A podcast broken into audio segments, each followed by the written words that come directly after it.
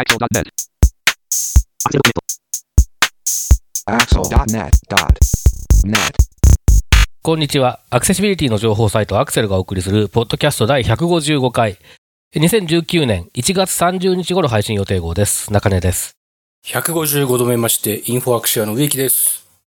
最近湯豆腐率高めのいずいずです。はい、よろしくお願いします。よろしくお願いします。最近湯豆腐率高いですね。いいですよ。白菜がたくさん食べれるので。白菜はいいよね。はい。うん。いいですよね。そうです。ということで、1月31日ですが、30日です。そうですね。1月30日といえば、おサザエさんの作者の長谷川町子さんのお誕生日でもあるんですが、うん。3分間の電話の日というのが、まあ、あるんですよね。で、えっ、と、この3分間の電話の日って何かというと、1970年、昭和45年の1月30日に、公衆電話からの市内電話の料金が3分10円ということで、3分間の電話の日っていう名前だなったんですって。なるほど。それまでは1通、1通は10円だったんですって。時間無制限で、昔は。うんそれが時間制になったということらしいんですけど、ということで、まあ公衆電話は最近見かけなくなりましたし、最近電話もしないですけど、中根さん、植木さん、最近電話の使用率とか、あと使い方とか、えー回線とか、いろいろと2018年、19年、いかがですか？中根さん。電話は本当にトンと使わなくなりましたね。なんか、あの、歯医者の予約をするとか、えおーあとなんだ、店の予約をするとか、うん。そういう時が多いぐらいかな。あとタクシー呼ぶとか。うん。あ、そうですよね。だなんか、個人のうちに電話をかけるっていうことが本当になくなったので、なんか、今だ、なんか例えば誰かんちに電話しなきゃいけないとかなると、ちょっと緊張しそうですね。今ない、ないですよね。みんな個人の直接携帯とかの番号とか、うん。チャットとかですもんね。あの、なんて、なんて言うんでしょう、あの、相手のうちの、えっ、と、はい本人じゃない人が出た時に、どう言ったら、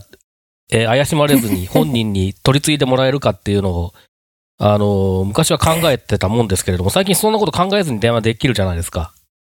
そうなんですよね。だから、すごい難しいですよね。今ってでも、そういう時、そういう場面ってあります？最後にそういうことがあったのがもう随分前ですね、思い出せる範囲ではね。そうですよね。確かに。ないですよね。ありがとうございます。植木さんいかがですか？えーっと、新卒で入った、入社した会社で、女性の上司が当時いて、その人から合コンをセッティングしてもらって、その合コンでなんか僕のことを気に入ってくれたっていう女の子がいて、その上司からその子の電話番号をもらい、お早速電話したのはいいんですが、下の名前をど忘れしてしまい、こともあろうに出たのがお父さんで、あ、あの、えーっと、住宅展示場にお勤めのお嬢さんがいらっしゃると思うんですが、先日、えーっと、うんと、あの、お、お会いしまして、えー、お電話したんですが、みたいな、今考えると、よくもまあ、そんな無謀な電話がかけられたもんだと、いうことを思い出した2019年1月。今年の冬はあったかいぜ。ルールルルルル。ああ、五郎さん。そうですか。それは、五郎さんじゃなく、ホタルちゃん。僕は、いつの間にか、汚れてしまったわけで、父さん、誰か早く止めてくれないかな。ラゴールが落としどころが。見えてないんだ。父さん、今年も、富良野の冬は寒いと思われ、だから早く止めてくれと思っているわけで、まだ食ってるっしょありがとうございます。ありがとうございます。ありがとうございます。電話ありますよね。でか、よくそれで、えそれ、あの、ド忘れしたっていうのは、つかけた後に分かったんですか？いや、確かね、時間的に、うん。まあ、少なくともお父さん出ることはないだろうと。いうのと、なんでしょうね。今思うと、血迷ったとしか思えない行動ですね。若気の至りと言いますか、なんでしょうね。はい。勢いってすごいですよね。はい。まあ、もう少し賢ければ、お父さんの声が聞こえた瞬間ガチャってきたと思うんですけど、ですね。えー、なぜかう、ん。必死に繋いでもらおうとしましたね。かわいい。まあ、そんな、そんな時代もあったよねってことです。あとですよね。はい。はい。とございます。あの、私、電話、あの、き最近の電話は、まあまりしないですけど、Facebook のメッセージの、メッセンジャーの電話か、LINE の電話うん。を使うことが多いかな回線を使わず。そういうことはありますね。あと、フェイスタイムとかね。そうですよね。ありますよね。とか、あるんですけど、あの、11月に私引っ越しをした時に、引っ越し屋さんとか、不動産屋さんとか、ガス屋さんとか、いろんなところに、まあ、申し込み以外でも、で、申し込みは基本的にインターネットでやるんですけど、やっぱり何かしらの連絡とかで電話を結構使うことがあってですね、あの、先月の通話料めっちゃ高かったです。請求が。なるほど。あれ？と思って。そう、なんかなんでこんな高いんだろうと思って、携帯屋さんに連絡したら、めっちゃ通話してますねって言われて、あ、それか。っていうぐらい、やっぱり最近、あの、プランでも通話をあんまり、あの、通話を高いやつにして、ギガを増やすプランにしていたりとかしてたので、結構罠が仕掛けられてんなっていうのに気づいた2019年1月です。ということで、皆さんの電話のお話お待ちしてます。ます。はい、えー、では本題に入っていきますけれども、えっ、と、毎月2回目、いつもはゲストの方をお迎えしてるんですけど、ちょっと年度末が近づいてきてですね、あの、なかなか、あの、こんなものに付き合ってられないっていう方が、の方が多くなっている昨今、えーやむを得ず、あの、今回は3人でお送りしたいと思いますけど、まあ、といっても、ただ、えー雑談をしていても仕方がない、えーということで、えー先日、えー1月の19日に開催しましたアクセルミートアップ、えー014というイベントについて、でちょっと振り返ってみると。で、これ、あのーイベントの内容もそうなんですけどもね、ちょっとイベントで新たに挑戦したこととかもありますので、そういったことについてちょっと、えーご紹介しつつ、えーまあ、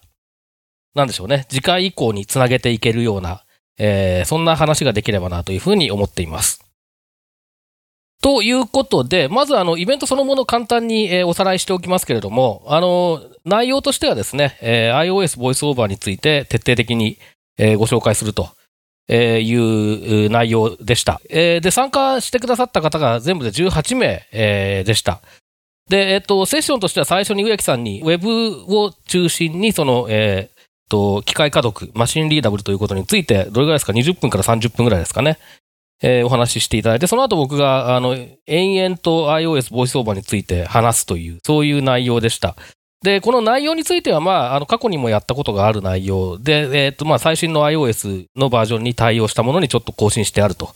いうようなものですし、あと、iOS ボイスオーバーの使い方とかそういったところに関しては、実はまあ、調べれば、調べてその気になればね、あの、ネット上にいくらでも情報がある内容ではあるんですけれども、実際に使っているところをご覧いただきながらとか、えーそういうようなことをしたりしました。ので、まあ、あの、比較的、えー参加してくださったから方からは、えーまあ、あの、高評価と言っていいんでしょうかね。あの、え肯定的な、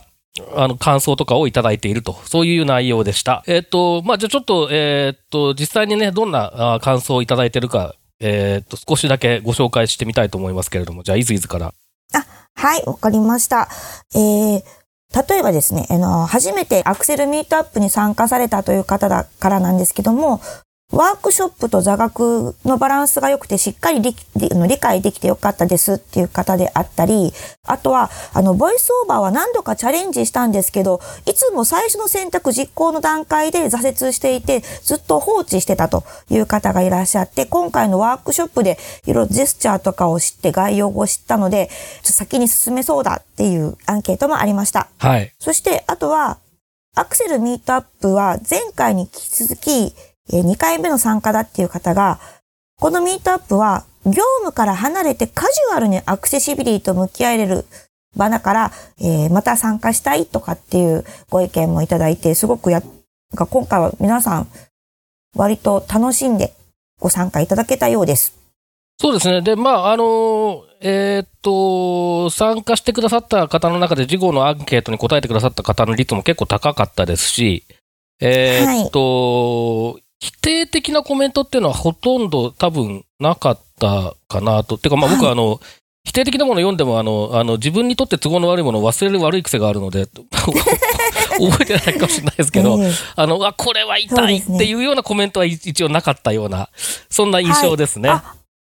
そうですね。あとは、あの、もう一つ、その、ボイスオーバーの件でいくと、あの、ボイスオーバー検証でそう読み上げには使っていたけども、入力をするとか、コピペとかをしたことがなかったので、そういった操作を知れてよかったっていう。回答もいただきました。うん。やっぱりまあその、ボイスオーバー読み上げのツールとしてい意識されてる方多いと思うんですけれども、えーっと、実際の視覚障害当事者は、まあ読み上げだけじゃなくって、あらゆる場面でその、えー iPhone、iOS デバイスを活用する上で、えー使っているので、その実態みたいなところをね、えーご覧いただけたかなとは思いますね。ですね。やっぱりあの、ダイヤルじゃなくて何でしたっけ？ロータあ、ローター。ローター、このくるくるくるっていうのは、なんか初めての方多かったみたいで、結構なんか、その感触みたいな音みたいなのに、割と皆さん興味深かったみたいですよね。ー。まあ、あの、普通にボイスオーバー使わないで入れたら、絶対こう知ることのないジェスチャーだと思うので、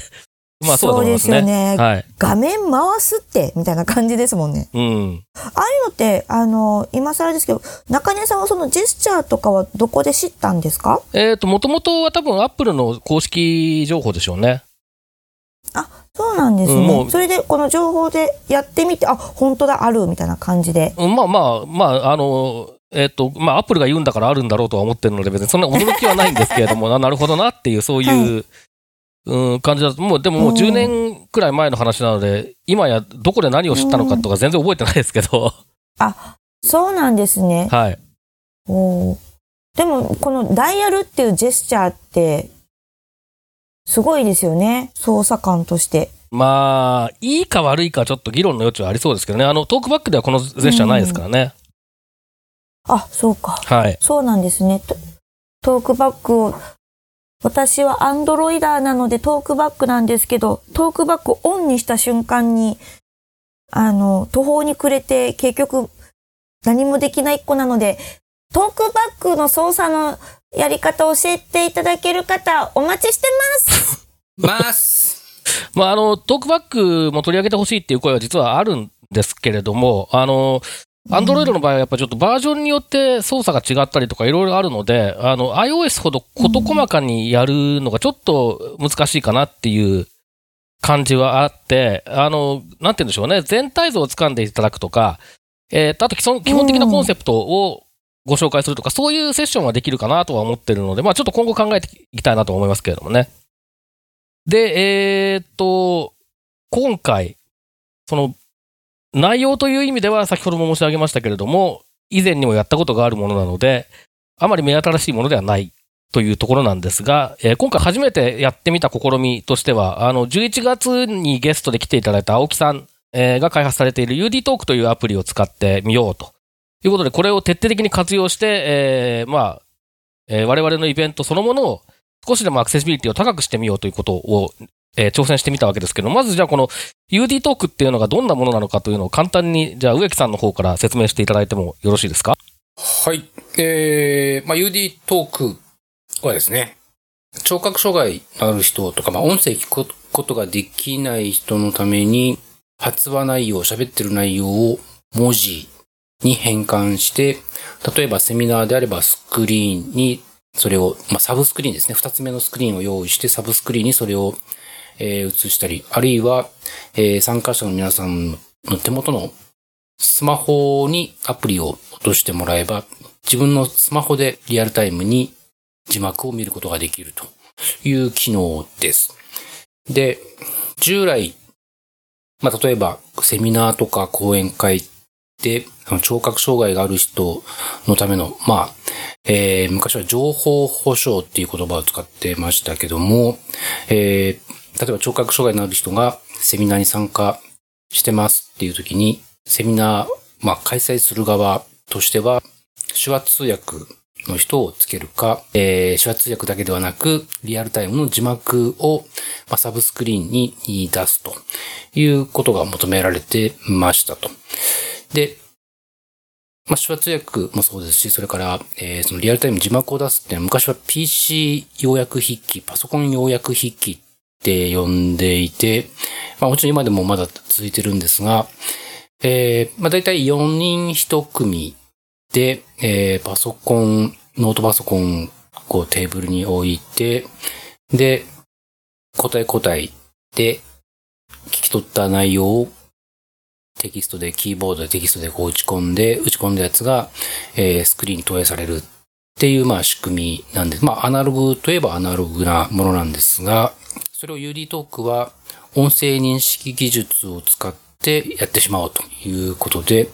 まあ今までそのセミナー僕も主催したり、いろいろ関わってきたりしましたけれども、ずっと心残りというか、引っかかっていたのが、その聴覚障害のある人への情報提供ということで、やっぱりその、パソコン要約筆記とか、えー手話通訳をお願いしても、それはコストがかかるわけで、えーまあ資金的に、運営を、運営資金的に、資金がまあ潤沢な場合はまあできなくはないですし、例えば実際に Web アクセシビリティ基盤委員会のセミナーなんかではパソコン要約筆記をつけたりしてるんですけれども、なかなかその自分たちでやるセミナー、特に無料のセミナーとかですね、えーそんなに入場料、参加費を取れないような、えー形でやっていると、普通にやっていても、良くてトントンぐらいなのが、さらにちょっと足が出ちゃうみたいなこともあり、まあそういう多分経費的な負担と、あとまあパソコン要約筆記の方とかだと当然ちょっとスペースを取らなければいけなかったり、まあスペース的な問題なども相まってなかなかできてませんでしたと。うん。で、今回この VD トークを使うことで、えー、もう、こともあろうに、すべて無料で使えるという、えー、この UD トーク、おね高お高いんでしょって、このポッドキャストでも何度も青木さんに聞きましたが、UD トークの。なんと無料ですと。ということ。まあ、とりあえず、えっと、経済的な負担はないということで、まあ、それ多分一番非常に大やる側としては、提供する側としては大きくて、えー一応今回はですね、えーサブスクリーンといっても、まあ今回はスクリーンじゃなくて壁でしたけど、サブ壁でしたね。えーサブ壁を使ってですね、スライドを映す方法はまあメインのプロジェクターで大きく、えー壁に映して、で、えー UD トークが提供するそのリアルタイムの字幕は、えーまあ、サブスクリーンとか2台目のプロジェクターを使って、えーやや小さめのサイズで壁に投影するようにしました。で、あ、そう、一応今回その、UD トークは無料なんですが、えー、あらかじめ用意したものとしては、まず、とりあえずの UD トークを使って音声認識をして文字に変換するのはスマホがあれば、UD トークのアプリを落としてきて、できちゃう。まあ、スマホ1台あれば OK ですと。で、UD トークのリアルタイム字幕をスクリーンに投影しようと思ったら当然もう一台プロジェクターが必要になってきますので、えー、今回は弊社にて新規1台購入しまして、そちらを使いました。ということで、えー、インフォアクシアが主催するセミナーは今後必ずリアルタイム字幕がつきます。で、えっ、ー、と、音声認識の精度を上げるという意味で、マイクも今回一応専用に買いました。で、これは、えっ、ー、と、Bluetooth で UD トークのリアルタイム字幕を文字起こしをするために使うスマホとつなぐ形で、よりはっきりと発話内容を UD トークに送れるということで、これは UD トークさんのサイトでも推奨されている、ものを今回ちょっとお値段いい感じなんですが、ね、3万円ちょっとするんですが、これも今回購入しまして、で、まあ、付属の紐をつけて首からぶら下げるっていう方法もあれば、今回は、えっ、と、会場のスピーカーが、あの、よくある持ち運びができるポータブルスピーカーっていうんですかね。高さ30センチぐらい、厚み20センチぐらいのポータブルスピーカーを使っていたんですが、まあ、そのスピーカーの目の前にそのマイクを置く形でいい感じに認識ができたので、今回そんな感じで使いました。あと、会場によっては、えっ、ー、と、マイクのケーブルを直接、ちょっとまた別売りのアダプターみたいなやつを購入する必要があるんですが、えー、マイクのラインを直接引き込んでっていう方法もあって、多分大きな会場で、えー、マイク設備とかしっかりしてるところだとそっちの方がいいっていうふうには青木さんはおっしゃってました。そうですね。あの、反響とかのことを気にしなくてよくなるので、えー、いいのと、あと、そのアダプター自体はね、確か4、5千円ぐらいで買えるもので、えっ、ー、と、いわゆるそういう、なんて言うんでしょうね、えー、ラインを取ってきて、それをそのままライトニング端子に挿すみたいなえー、そうですね。そういうやつです。で、これは僕も面白がってちょっと買って試してみたりしましたけど、なかなか、あの、なので、この、例えば、ポッドキャストの文字起こしとかに使えないかなってちょっと画策したりしてますね。ああ、できる気がしてきましたね。はい。多分、いや、結構いけそうな雰囲気でした。はい。で、えー、よくある使い方としては、もちろんサブスクリーンで全員が見れるようにしてもいいですし、サブスクリーンがないっていうような場合、あるいはサブスクリーンがあるっていう場合でも、え、ー、と、参加者のスマホで見てもらうこともできますと。いうことで、今回は、えー、まあ、ボイスオーバーの使い方を実際にみんなもやってみるっていう趣旨だったので、そもそもスマホは、えー、使えないと。いうことで、まあ、サブスクリーンのみでやりましたが、まあ、そうじゃない場合は、スマホで見てもらうこともできます。あと、音声認識で、まあ、リアルタイム字幕を出していくことができるっていうのに加えて、なんと、多言語翻訳もできてしまうという、とんでもない機能がこの UD トークにはついていまして、今回は日本語だけでやりましたけども、日本語と英語とかですね、えー、複数の言語を同時にリアルタイムで字幕にする、していくっていうこともできますと。で、今回、青木さんご自身も、これはハマったぜと言っていたのが、シアターモードというやつでして、今回そのシアターモードを試しに使ってみようということで、えー、もう一台、青木さんのスマホだったと思うんですが、えー、それを横向きにしまして、えー、で、卓上三脚にそのスマホを設定して、で、ちょうど横長の画面の右半分にリアルタイム字幕がこうエンドロールのように下からこう出てくる感じになるので、左半分のところに中根さんの手元、スマホを操作している、iPhone を操作している手元が見えるようなアングルを見つけて、で、全体の画面としては中根さんの手元が映っているんですが、えー、右半分くらいは、こう背景にちょっと10日のグレーを敷いたような感じで、そこにリアルタイム字幕が下から上へ流れていくっていう使い方をしました。これはなかなか、えー、面白かったですね。そうですね。あの、うん以前の、えっ、と、iOS の回の時は、えー僕の PC のついてるカメラで、えー手元を撮って、で、スライドと同じプロジェクターに映すっていうのをやってたんですけど、まあ、今回もそれでやろうかなと思ってたんですけど、えーシアターモードでいけんじゃねっていうふうに青木さんが言い出して、えーやってみたら結構うまくいったと。そういう感じでしたね。それから、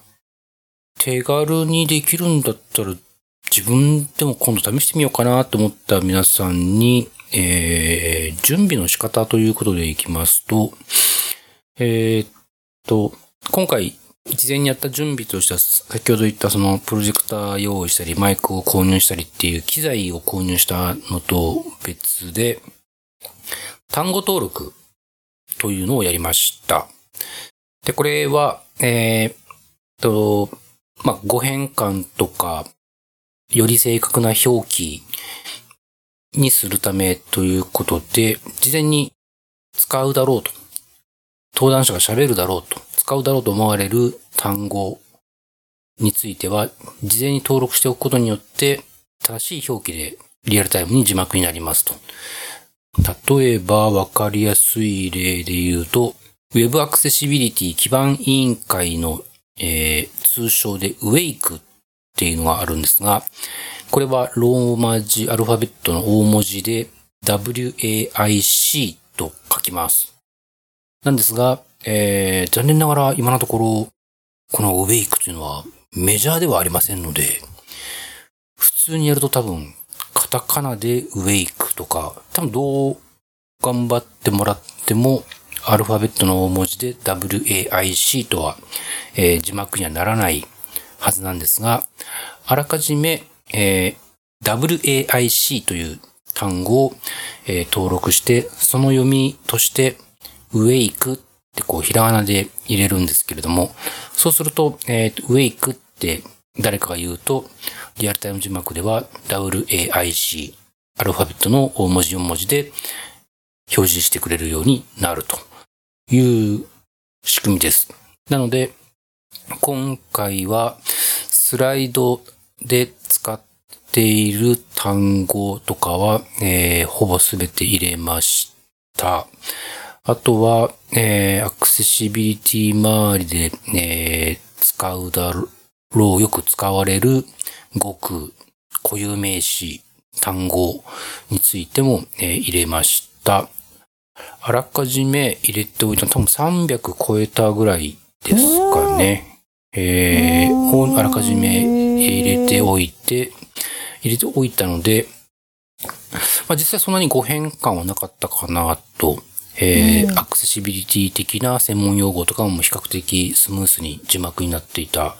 と思います。あと、もちろん、アクセルっていう名前も、えー大文字の A に小文字の CC、大文字の S に小文字で ELL という表記なんですが、えーこれも登録をしておいて、えー読み仮名としては、ひらがなでアクセルと入れておいたことで、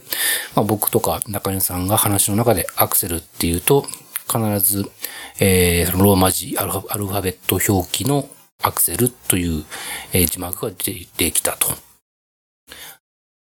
いうわけです。なのでまあ、もし皆さんお使いになる場合には、事前に単語登録、これを青木さんにも事前にアドバイスもらってたんですけど、単語登録頑張れば頑張っただけ精度の高い字幕になるよというふうに言われていましたので、えーこれは皆さんもぜひお使いになるときには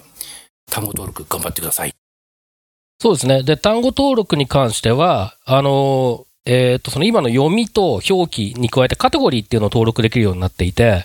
で、こう、そのカテゴリーっていうのを同じやつをまとめて、えーえっ、と、なんて言うんでしょう、その有効にしたり無効にしたりみたいな操作が、えーサイト上でできるようになっていたりするので、とにかく使うものをひ、えーとひたすら登録しておいて、アクセシビリティ関係ない時に、アクセルって言った時に、あの、カタカナでアクセルにならないのは困るみたいな、そういう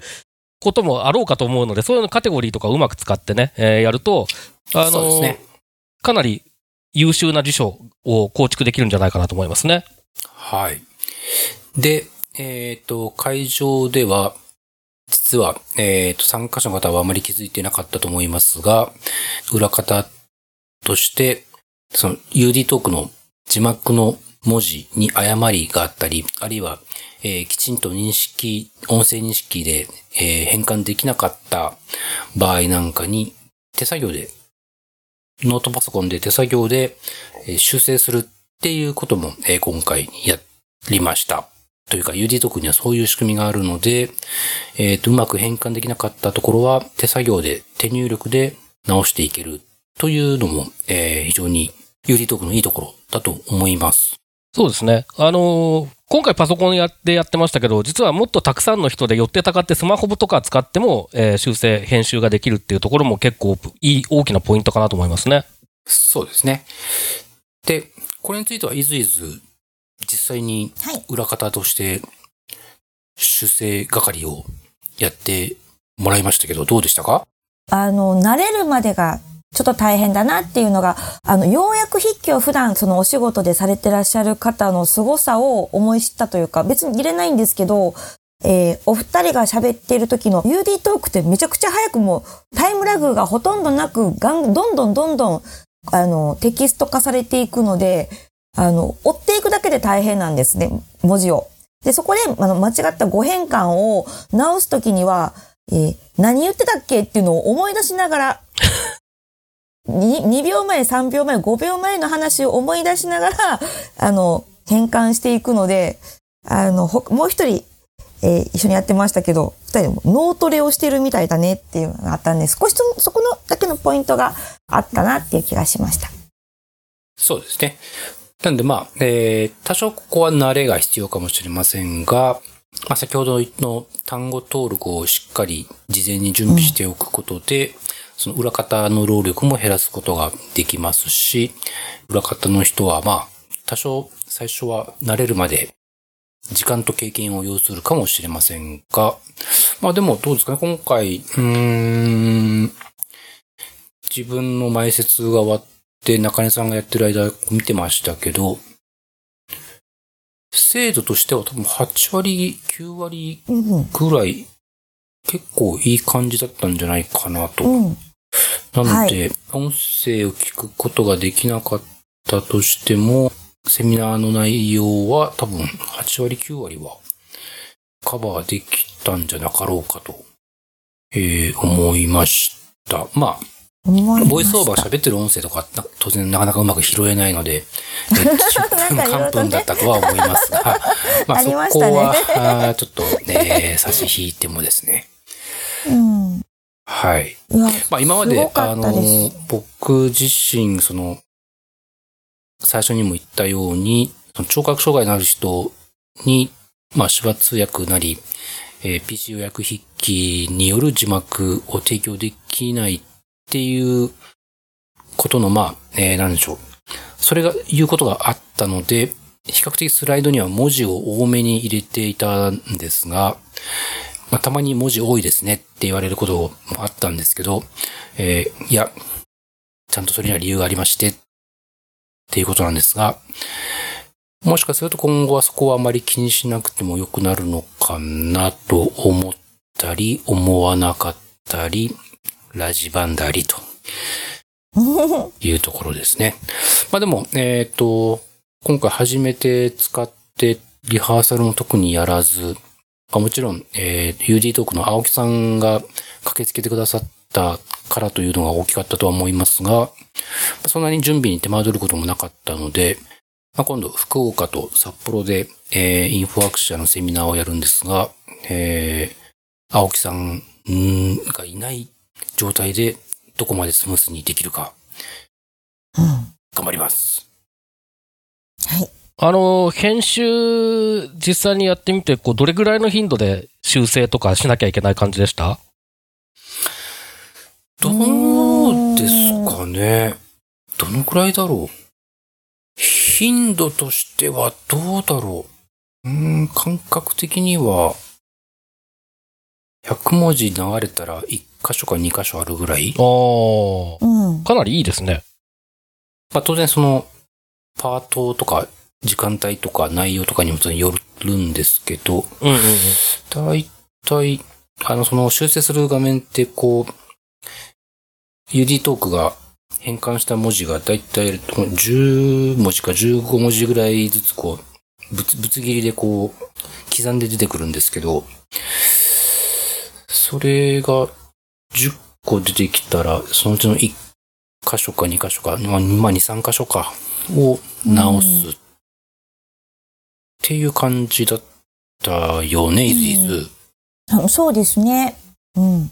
まあ、あとはどこまでこまめに拾うかっていうさじ加減もあるんですけど。まあ、それはそうですね。そうですね。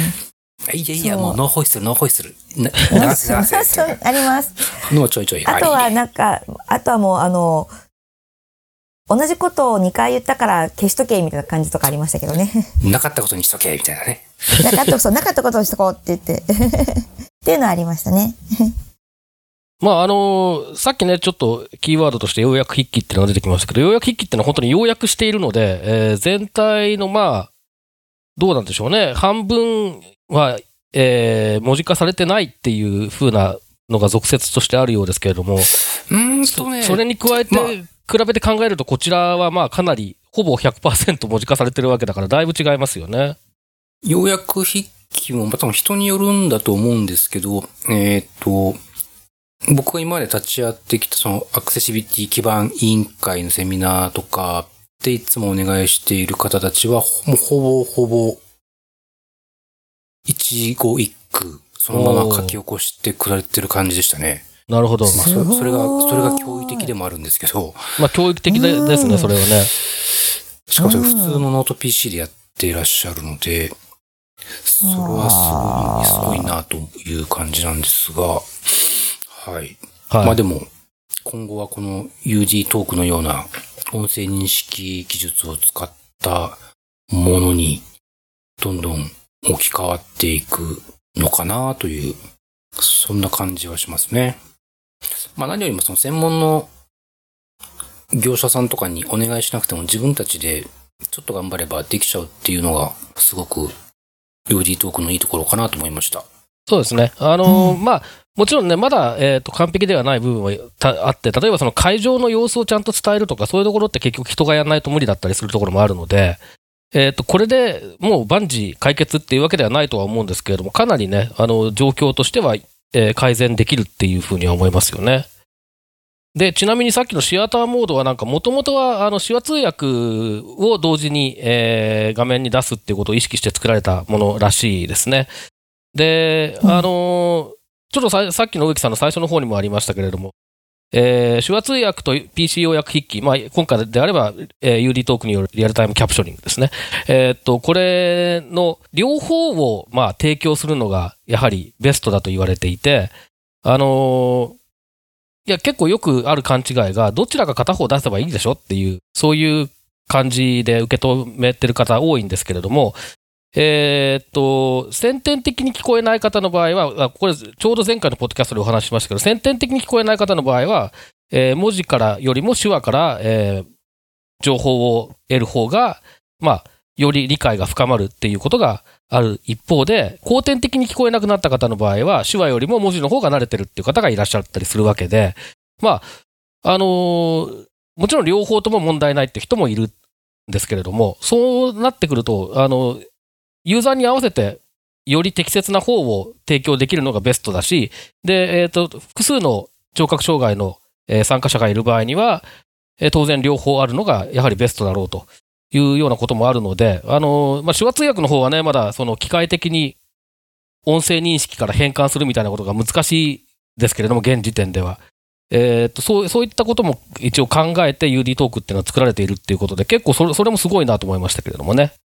で、あとね、その、そう、あのーさっき経済的とあとスペース的っていう話もありましたけど、あの、手配するのが結構その、仮にお金があっても、あの、ある程度こう、なんて言うんでしょう。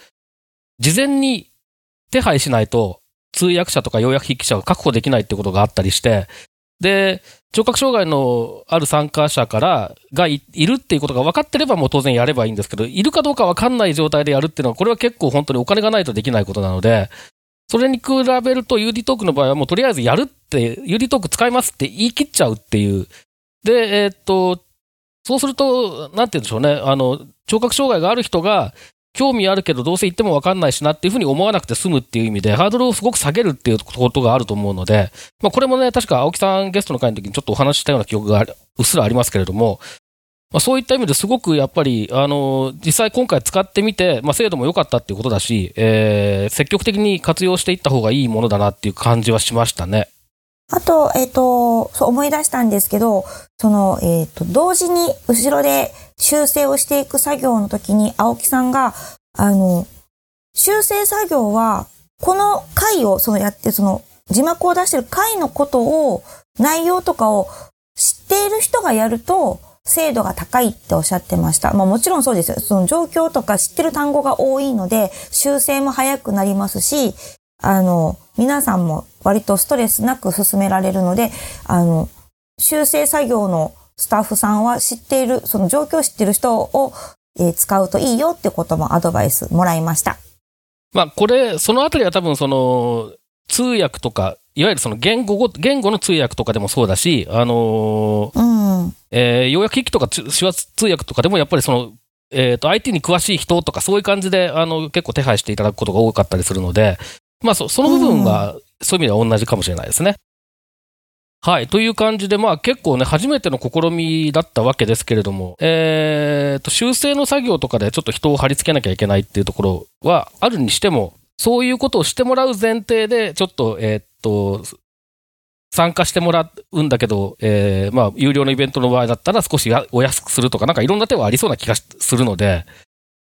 普通に情報保障を従来のやり方で整えようとするよりは、かなりハードルは、主催者としてのハードルは低そうな感じがしますね。非常にですね、やりやすかったですね。えっと、もう一度じゃあ植木さん教えてほしいのが、そのアプリから、えー、スクリーンを映してとかっていう最初の設定は、割と簡単そうにできるって感じでした。あの、そのセッティングの時に、あの、別のことをしていたので、状況がわからなかったんですけど。あ、そうですね。えっ、と、もう一つ UD コネクトっていうアプリを落としてきてて、えっと、あとそうだ。あの、QR コードを作ることができるので、その QR コードを読み取ると、スマホとかタブレットで手軽にその、えー、リアルタイム字幕を見ることができるようになるっていう仕組みなんですが、この辺については、えー、UD トークさんのサイトに、イベント開催時のマニュアルというのが出ていますので、この手順を参考にしながら準備していくと、えー、まあ、ほぼ難なくできちゃうと思いますので、これは、えー、ポッドキャストのページにリンクを貼っておくようにしましょう。はい。あの、この QR コードに関して言うと、同じ QR コードを複数の、えー、端末で読み取ると、まあ、同じセッションに参加したみたいな状態になって、で、同じセッションに参加している端末には、まあ、同じ字幕が全部表示できるっていう。あと、まあ、あの、設定の仕方によるよるんですけれども、えっ、ー、と、そのセッションに参加している人が同時に、まあ、その、認識した結果を編集するとかってこともできるので、さっき言ったみたいに寄ってたかってみんなで編集するみたいなことも、えー、この QR コードの仕組みを使うとできるようになるっていうことですね。そうですね。えっ、ー、と、閲覧のみとか、編集を許可とか、いくつか権限を、ね、振り分けることができるので、えー、使い方によって QR コードを生成し分けると、またいろんな使い方ができると思います。そうですね。で、あとその複数台使うということで言うと、今回は、まあ僕か植木さんのどっちかが基本的には一人で喋ってる感じだったので、えっ、と、そういう使い方しなかったんですけれども、複数台同時に認識させるっていうこともできたりして、そうするとですね、えー、例えば、僕の iPhone で僕が喋ると、なんか中根ってついた後に僕の発話内容が全部、えー、認識されたのが、えー、入力されて、で、植木さんの、えー、スマホで、植木さんが喋ると、植木って出た後に、えー、その文字が出る出るっていうのが、その同じセッションの中でできたりするっていう、そういう実は使い方もできるようになっているようなので、なんか座談会みたいなものとかもね、えー、っと、複数のスマホと、あとまあ、えー、状況が許せばさっき言ってたそのちょっといいマイク用意できると、結構簡単にこれも認識して字幕化できるっていうことで、まあよく考えられて作ってあるなっていうのがまあ率直な印象ですよね。まあ、とっても便利。うん。でもその機能を使う便と、利。お高いんでしょ？実はね、無料なんですって。ええまあ、あの、誤解がないように言っておくと、えっ、と、無料で全機能は使えて、えっ、と、なんだっけ ?200 いくら？でしたっけ？ああ、えー途中で切れないように、そうそうそうそう。時間制限、無制限で使えるっていう。そうそうそうにちょっと正確な数字、ね金額覚えてないですけど、月額、えー200いくらだったと思いますけれども、えーの、まあ、アプリ内課金をすると、その、えーと、途中で認識が止まることなく、えー使えるという。え、UD トークは、時間内で一回止まるんですね？そうです。30分で止まりますね。なるほど。はい。それを、まあ、で、まあ、青木さんに言わせれば、別に30分経った時に即座にもう一回、あの、再開のボタンを押せば別に、あの、課金しなくていいですよって言ってましたけどね。まあ、それ意外と忘れがちなので、そういうのって。なので、まあ、あの、よく使う場合はね、あの、そそれぐらいの課金は惜しまずにっていう感じがしますけれどもね。月々240円です。あ、だそうです。えーっと、というわけで、まあ、今回は初めての試みとしてやってみて、まあ、あの、知ってる機能も知らない機能もいろいろ活用したっていう感じですけど、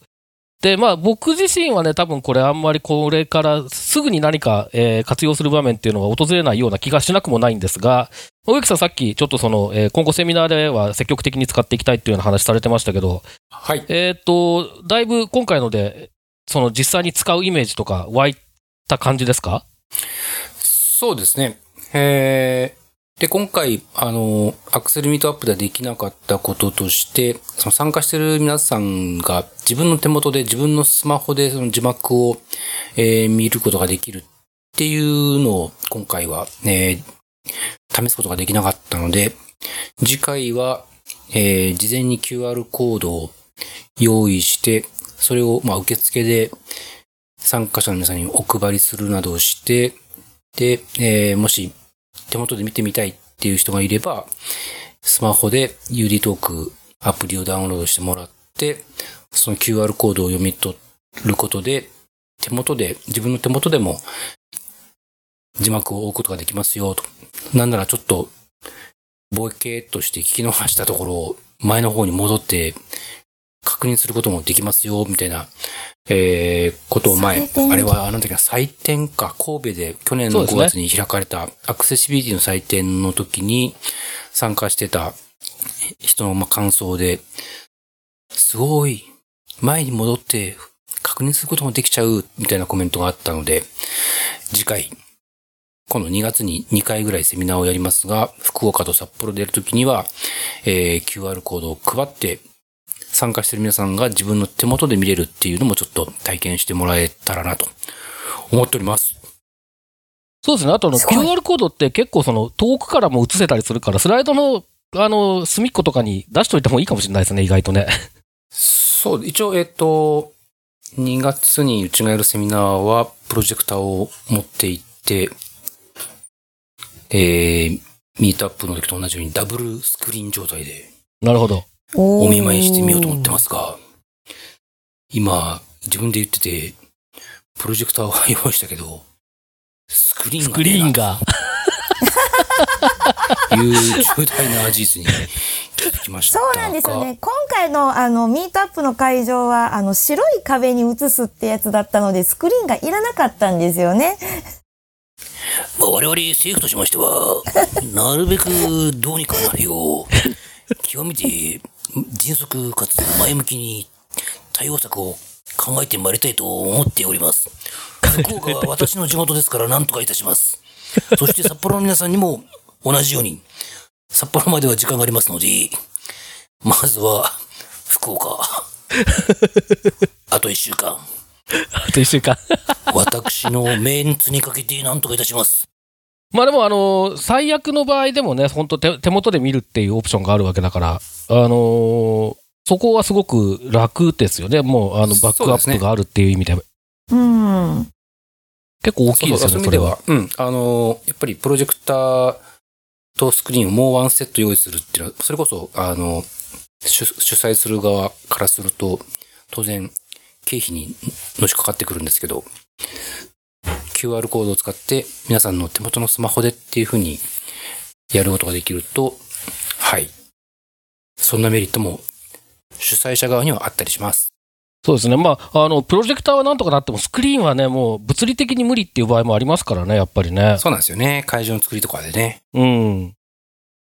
はい。という、まあ、今回はね、そんなわけで、えーミートアップを振り返りと言いつつ、えー UD トークや使ってみたぜっていうお話でした。ということで、あのー引き続き、えー今回ご参加くださった方からのご感想ですとかご質問ですとかもお待ちしておりますし、今後こんな企画をやってほしい、えーこういう企画だったら出たいな、みたいな、そんなご意見とかもあればぜひお寄せいただければというふうに思います。ということで本日のポッドキャストは以上です。はい、どうもありがとうございます。また次回です。またねー。さようなら。スクリーン。スクリーン。このポッドキャストへの皆さんからのご意見、ご感想を Twitter、Facebook、サイト上のコメント欄、そしてメールで受け付けています。メールアドレスは feedback.axel.net feedback.axel.net です。なお、いただいたコメントなどをポッドキャストの中でご紹介する場合があります。それではまた次回。今、自分で言ってて、プロジェクターは用意したけど、スクリーンがねえなが。という重大な事実に気づきましたそうなんですよね。今回のあの、ミートアップの会場